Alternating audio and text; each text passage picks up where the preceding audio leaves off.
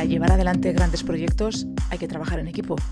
En Laboral Cucha sabemos que conseguir objetivos importantes pasa por unir el talento y el esfuerzo de personas distintas y de aprender a colaborar con ellas. Como banca cooperativa nos interesa escuchar las experiencias de otras personas y de otras entidades que saben trabajar codo con codo para sacar adelante proyectos apasionantes. Los buscaremos en el mundo de la empresa, del deporte o de la cultura. Proyectos compartidos que nos gustan y de los que queremos aprender más. Queremos dar voz a quienes los hacen posible y que nos cuenten qué hacen y cómo lo consiguen. Disfruto muchísimo, disfruto muchísimo. si, no disfrutara no, lo haría. Sí, sí, disfruto un montón. Disfruto, escribo por encima de todo porque me hace sentir bien. O, si no bien mejor de lo que me sentiría si, si no escribiese. Nació en Ribadesella, el concejo asturiano que ha hecho aparecer en varios de sus cuentos y que le sirvió de poderoso escenario para situar la acción de su último libro, Los extraños, una novela breve y fascinante en la que la llegada de unos visitantes inesperados y la posible aparición de un ovni sirve como telón de fondo alegórico para narrar la situación de una pareja en la que la distancia ha crecido tanto que les ha convertido en extraños o incluso en marcianos. Los extraños fue la primera incursión la novela breve de este asturiano afincado en Bilbao, licenciado en Ingeniería de Minas y en Filología Inglesa, autor de biografías de personajes históricos para jóvenes, traductor de grandes clásicos anglosajones como Conan Doyle o Bram Stoker y autor de libros de cuentos y novelas que le han granjeado lectores fieles, un prestigio indiscutido y reconocimientos tan importantes como los premios Euskadi de Literatura, Ignacio Aldecoa o Tigre Juan. En la sede central de Laboral Cucha en Bilbao hablamos una calurosa mañana de octubre de realismo y realidad, imaginación y evasión con John Bilbao, un poderoso narrador de grandes historias y un escritor al que la literatura salvó de una carrera que no le gustaba.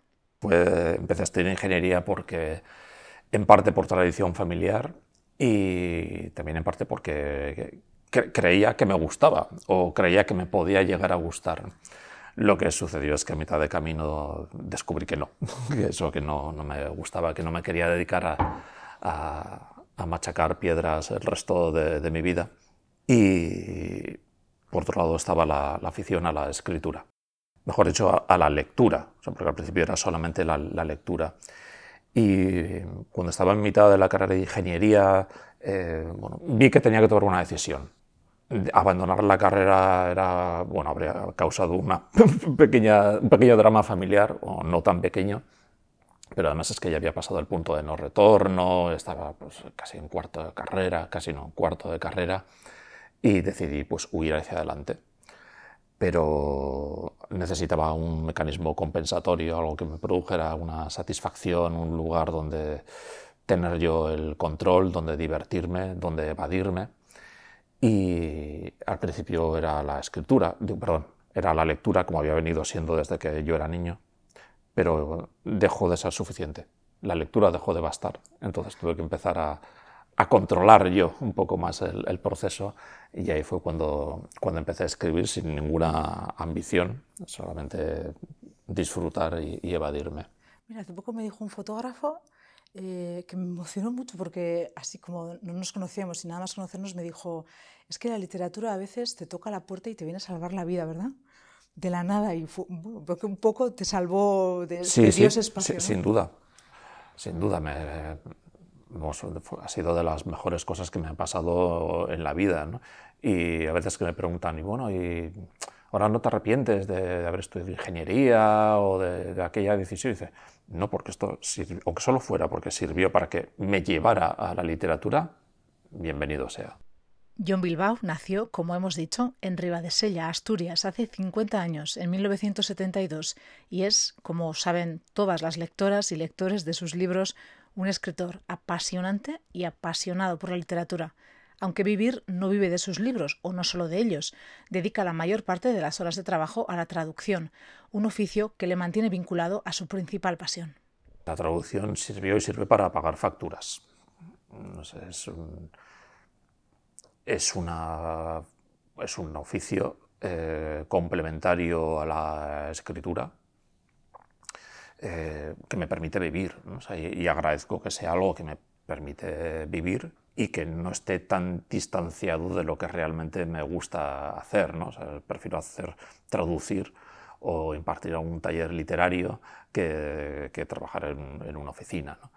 Cosa que ya, ya lo he hecho, o sea, sé por experiencia propia que no me, que no me gusta. Eh, y además, eh, es útil profesionalmente, ¿no? O sea, no dejas de estar eh, desgranando un texto ajeno, en muchos casos muy superior a lo que tú eres capaz de hacer, ¿no? Entonces siempre se puede aprender algo. Nuestro invitado se convirtió en un autor publicado pasados los 30 y lo hizo con un debut espléndido. En 2008 publicó su primera novela, El hermano de las moscas, y su primer libro de cuentos, como una historia de terror, que consiguió el premio Ojo Crítico de Narrativa.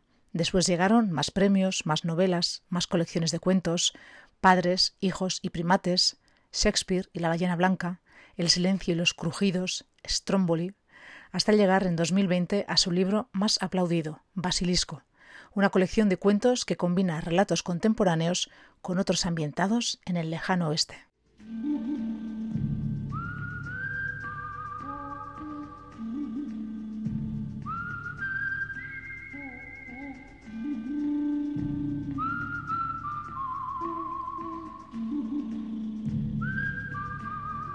La idea inicial de John Bilbao para Basilisco era retratar esa época tan cinematográfica con rigor histórico, hasta que se encontró con que la historia real del oeste no encajaba en sus planes literarios. Entonces, en ese proceso de documentación me encontré con que, eh, claro, lo, que nos viene a la cabeza al pensar en el oeste, en la mayoría de los casos, paisajes, situaciones, personajes, eh, no existió no existió. Esos son constructos narrativos, generados en su mayor parte por la cultura popular y en particular por el cine. Y claro, si, eh, lo, que, lo que vemos son exageraciones y generalizaciones de sucesos muy contados. Billy el Niño mató a dos personas, puede que tres en su vida. Eh, las eh, ciudades eh, donde había más peligrosas en el oeste eran las ciudades ganaderas, donde, donde llevaban el, ganado, los vaqueros, para ir, subir los trenes y llevar los grandes mataderos en las ciudades. las víctimas por arma de fuego en esas ciudades a lo mejor eran cinco al año. Por favor, compararlo no con... cinco en media hora. No, no, eran cinco al año. ¿no? es, compáralo con lo que hay ahora en cualquier gran ciudad eh, del mundo en el año 2022. Y buscas periódicos por, por internet eh, y yo pensaba, bueno, esto va a ser la bomba, voy a llegar a la, a la, fuente de, de, la documentación, voy a tenerlo todo y son aburridísimos. O sea, esperas encontrarte noticias sobre linchamientos, sobre persecuciones, sobre duelos. ¿no? Bandoleros. No, no, son, son, todo eh, noticias sobre litigaciones de tierras, de eh, permisos de acceso del ganado al agua, cosas así. Eh, con eso John Ford no hacía nada. con eso John Ford y Howard Hawks, pues no, no poca, poca materia prima iban a tener. Eh, bueno, resumiendo, me di cuenta de que si me ceñía al 100% a la documentación, iba a plasmar un, oeste que quizá fuera muy realista, pero no era el oeste que iban a reconocer las lectoras y los lectores, y tampoco era el oeste del que a mí me gustaba hablar. Entonces lo que hice fue tomarme libertades y decir, bueno, pues voy a recurrir cuando yo quiera a la documentación y cuando yo quiera voy a recurrir a la imaginación.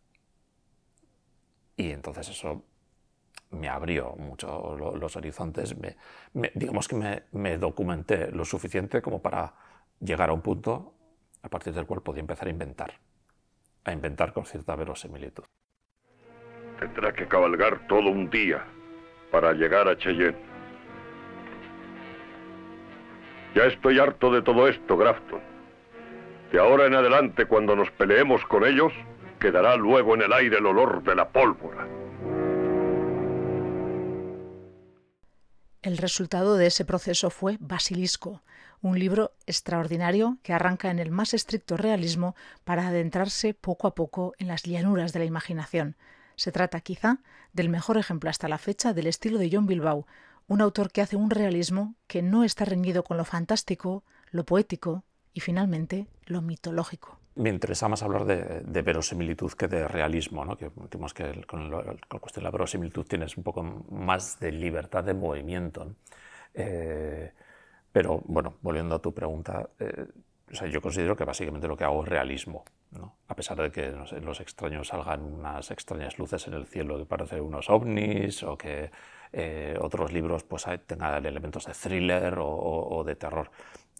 Yo creo que básicamente lo que hago es realismo porque eh, creo que el comportamiento de los personajes es realista. Y eso es lo, esencial, porque nosotros nos fijamos en los personajes, comparamos los personajes con, nosotros. Y, y luego ya, volviendo al tema de la verosimilitud, eh, un work in progress que, que, tengo es el de forzar las costuras de la verosimilitud. ¿no? Es, algo que me gusta mucho, ¿no? comenzar las historias de una manera eh, llana, que las lectoras y los lectores se sientan eh, cómodos, incluso a veces partir del tópico, ¿no? de la situación ya, ya conocida, ya, ya vista, ya propia del imaginario colectivo, pero pasito a pasito, ir alejándonos y forzando un poco las costuras de la verosimilitud, pero de manera que, que no te vayas dando cuenta cuando lo leas. ¿no? Vas comprando poco a poco, ¿no? Y, que quien lo lea diga al final, pero ¿cómo hemos llegado a, a, esta novela? No sé, que no es la que parecía en las primeras páginas. De esa manera, nuestro invitado consigue que el realismo se vuelva mitológico y que su literatura convoque más realidad de la que cabría si se quedara ahí, en el más estricto realismo. Yo antes, cuando partía algún taller literario, les eh, y, trataba de explicarles esto a los alumnos, siempre les ponía el mismo ejemplo. seguro que todos conocemos, tenemos algún amigo que es, eh, que es muy tímido y que cuando sales por la noche nunca baila. Pero llega a carnaval, se disfraza y ese día baila. Bailará con torpeza y necesitará tres gin tonics, pero ese día baila. ¿Está siendo falso, hipócrita, nos está engañando? No. Está siendo el mismo y está disfrutando un montón. Lo que pasa es que para dar salida a esa faceta de sí mismo, pues necesitaba, no, no los gin tonics, necesitaba la máscara. Eso le permite una seguridad para, para abrirse. Y en muchos casos la literatura de género, estoy convencido de que la buena literatura de género es eso. Es eso. el, Solaris de, Lem o, los Centauros del Desierto de Alan Lemay son eso. Son máscaras para hablar de, del aquí, del ahora y, y del yo aunque puede, por supuesto, haber lectores o lectoras que rehuyan los juegos de la fantasía presentes en obras como Los extraños o Basilisco. Hay determinado tipo de lector que, que, esos, ese tipo de juegos no los aceptan. De plano, yo esto no entro, no. Ciencia ficción, no. O sea, fantástico, no. O sea, terror, no. los géneros, o sea, no. Eh, yo solo realismo. Luego podremos discutir si lo que leen realmente es realista, ¿no? Porque hay, hay, muchos bestsellers donde sí, es cierto que, bueno, bestsellers y, y, no bestsellers, ¿no? O sea, literatura que se nos vende como realista, costumbrista, cotidiana, muy que te habla de, de, de mi alma a la tuya, y sí, los personajes suben, bajan, cogen, dejan, entran, salen, pero luego, perdona, a lo mejor lo que sucede es realista, pero tu forma de contarlo no lo es. O sea, si todo está perfectamente presentado, hilado, se cierra, no hay ningún espacio oscuro, nada abierto a la interpretación, eh, al final cierras la historia con un lacito, los personajes se agotan a sí mismos, no, perdona, la vida no es así. Esto no es realista. Al fin y al cabo, la fantasía y el realismo no son más que códigos que hemos aprendido a interpretar como fantasía y realidad.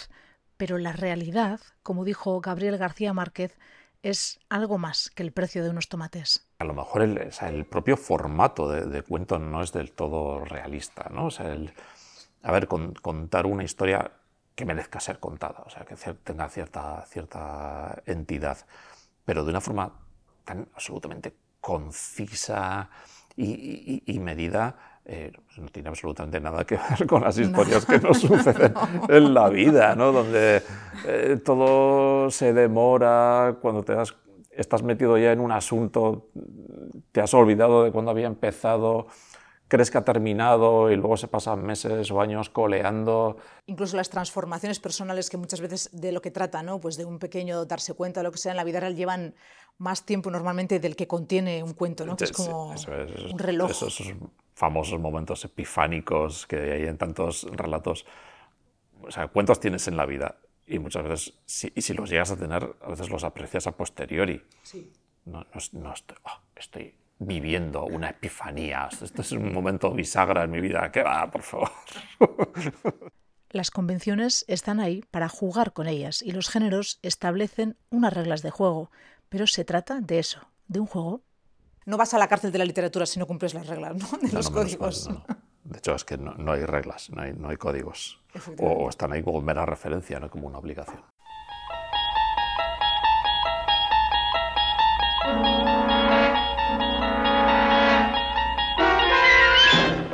Estamos viajando hacia una dimensión distinta a la del mundo de la visión y del sonido. El reino maravilloso de la imaginación, la dimensión desconocida. Vida hay más realidad que lo que solemos contener bajo la etiqueta de realismo. Por eso en la literatura de John Bilbao hay espacio para momentos realistas que parecen mágicos o momentos fantásticos que se insertan en el realismo, aunque también se ha adentrado en el terreno netamente de género, con ejercicios como La auditora, una novela gráfica con elementos de ciencia ficción situada en un extraño futuro presente o presente futuro que nació como una propuesta para el cine. Es un proyecto que también dio muchas vueltas. Al principio mm, eh, era una sinopsis para, un guion de cine, un encargo de una, de una productora, de una, historia de ciencia ficción de, bajo presupuesto y, y, bueno, me hizo mucha ilusión redacté la, bueno, más que una sinopsis, era un resumen bastante sustancioso de la historia y bueno, como suele suceder, mira, no, luego cambiaron de idea y esto se quedó en, se quedó en la cuneta. Y yo me llevé una bastante decepción, lo reconozco. Y, y bueno, pues sopesé reescribirlo en forma de, de novela, de novela corta. Lo que pasa es que como ya estaba concebido en términos muy visuales, eh, y por otra parte, eh, siempre he sido muy lector de, cómic. Pensé, ah, ¿y por qué no lo reconvierto en, guion de, cómic? Entonces lo que hice fue eh, ir a ver a los editores de Astiberri, que además son, son amigos, y les contesto la situación. Y mira, esta es la, la sinopsis. A ver, ¿le veis alguna posibilidad? Y, y bueno, respondieron, sí. O sea, sí, y nos interesa. Y es que las historias que uno escribe no dependen solo de cuestiones como la inspiración o las ganas, hay otros condicionantes de los que se habla menos y que no solo son tan, sino más importantes. Obligaciones, tiempo, familia, dinero. O sea, me gustaría escribir una novela de 400 páginas. Lo que pasa es que ahora mismo no dispongo del tiempo ni de la energía para escribir una novela de 400 páginas como yo debería escribirla, con una rutina, con una asiduidad, con un nivel de concentración. Eh, no puedo. Tendrías que darle dentro de ti un espacio muy grande también. eso es, porque, porque hay, hay, niños y hay obligaciones y hay traducciones y hay familia y hay viajes y hay mil, cosas que, que no se pueden y tampoco se quieren desatender. Sin embargo, sí que hay espacio para escribir una novela corta como Los extraños o, los relatos barra capítulos que, forman Basilisco. hay, el tiempo y la concentración y la energía, pero se aprecia ese, ese deseo de hacer algo más largo en que las historias no terminan de concluir, que los personajes van reapareciendo, van creciendo y van evolucionando que la realidad condiciona la literatura y que la literatura no se puede entender sin esos condicionantes es uno de los temas centrales de uno de los libros más interesantes que ha escrito John Bilbao, Shakespeare y la ballena blanca. Una novela que se pregunta qué habría pasado si en un viaje por mar Shakespeare hubiera visto un cachalote enorme que le hubiera inspirado para representar en el teatro la misma historia que se le ocurrió 200 años después a Herman Melville en su novela Moby Dick.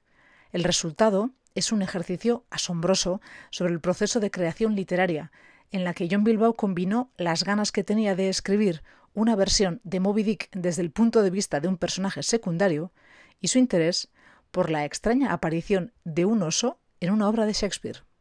En el cuento de invierno hay una escena en la que bueno, van a matar a un niño en el bosque, tipo Blancanieves, y resulta que no lo hacen porque cuando lo, se va a cometer el crimen aparece un oso, entonces el, que empuña el cuchillo se asusta y sale corriendo. Entonces hay una acotación escénica que dice, eh, sale perseguido por un oso. ¿Qué es? Mm, perdón, ¿cómo que perseguido por un oso? Y como metías un oso en el escenario, ¿no? Eh, lo que sucede es que en el periodo isabelino pues los teatros no estaban en las zonas más privilegiadas de Londres, ¿no?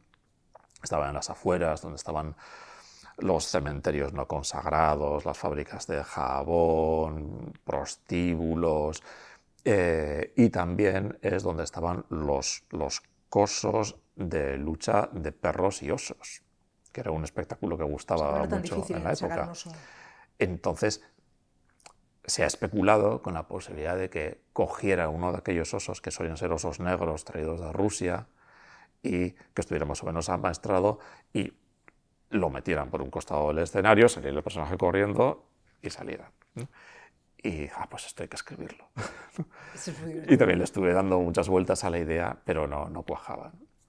Entonces estaba saltando de una idea a otra, de una idea a otra, y al final dije, pues no sé, quizá porque estaban las dos ideas en mi cabeza, se quedaron fusionando. Y ah, no, no, va a ser las dos cosas, va a ser Shakespeare y va a ser eh, Moby Dick. Y, y, lo que te decía, ¿te dio vértigo tocar estos materiales y estos eh, colosos? al principio sí. Lo que pasa es que me, me, di permiso porque en realidad eh, no estaba hablando de Shakespeare. ¿no? Eh, creo que antes, en el transcurso de, de, la entrevista, ha surgido el término autoficción. O sea, yo creo que en realidad toda la literatura, si es literatura de verdad, es en parte autoficción. Entonces tienes que poner, para que sea, tiene que haber algo de verdad y la verdad la aportas tú. La verdad la aportas tú, cuentes lo que cuentes. Dicho de otra manera, que se puede escribir lo que sea, pero tiene que ser verdad, porque escribir es decidir, pero también es obedecer valientemente a una voz interior que nos dice lo que hay que contar. Es algo, creo que muy bonito, incluso fascinante cuando escribes, pero también desconcertante que produce cierta inseguridad. ¿no? Es, porque sí, estoy de acuerdo. O sea, escribir es tomar decisiones, pero no las puedes tomar todas. Y hay algunas cosas que las haces de manera irracional. Absolutamente irracional. O sea, porque las tripas te dicen que esto es lo que tienes que hacer. Y si no lo haces así, eh, te vas a sentir incómodo. O sea, te, va a fallar. Esto va a fallar, o, o, a lo mejor, o a lo mejor incluso funciona el libro, pero, pero te, va a avergonzar a ti. O sea, no, no, te va a gustar que lleve tu, tu nombre en la, en la, portada. No, no. Lo tienes que hacer así y te la tienes que jugar. Y me parece que esos instintos hay que, eh, esas llamadas de la selva hay que hacerles caso. Hay, hay que jugársela. Seguramente no haría falta preguntarle esto a un escritor que habla de lo que quiere escribir como la llamada de la selva. Pero antes de terminar nuestra conversación, queremos que John Bilbao nos confirme lo que ya sabíamos, que le encanta escribir. Es más, estos escritores que hablan tanto de lo mucho que sufren no le terminan de convencer. A veces pienso, bueno, esto tiene también algo de pose, ¿no? Eh, esta imagen del escritor, no sé, atormentado y destilando tu, tu, penuria, eh, o es una pose, si es una pose me, me, me produces lástima, si no es una pose, o sea, me produces mucho más lástima aún.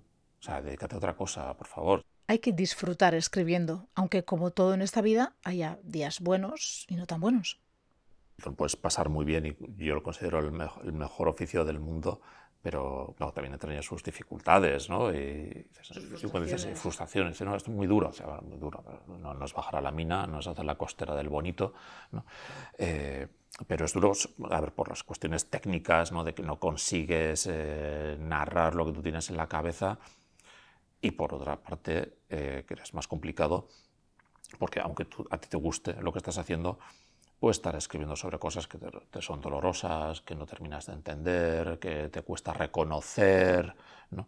Eh, y bueno, ese es un aspecto, bueno, eh, complicado. Sin embargo, creo que cuando eh, te ves en una situación de esas, decir, joder, o sea, ¿de verdad tenía yo esto dentro?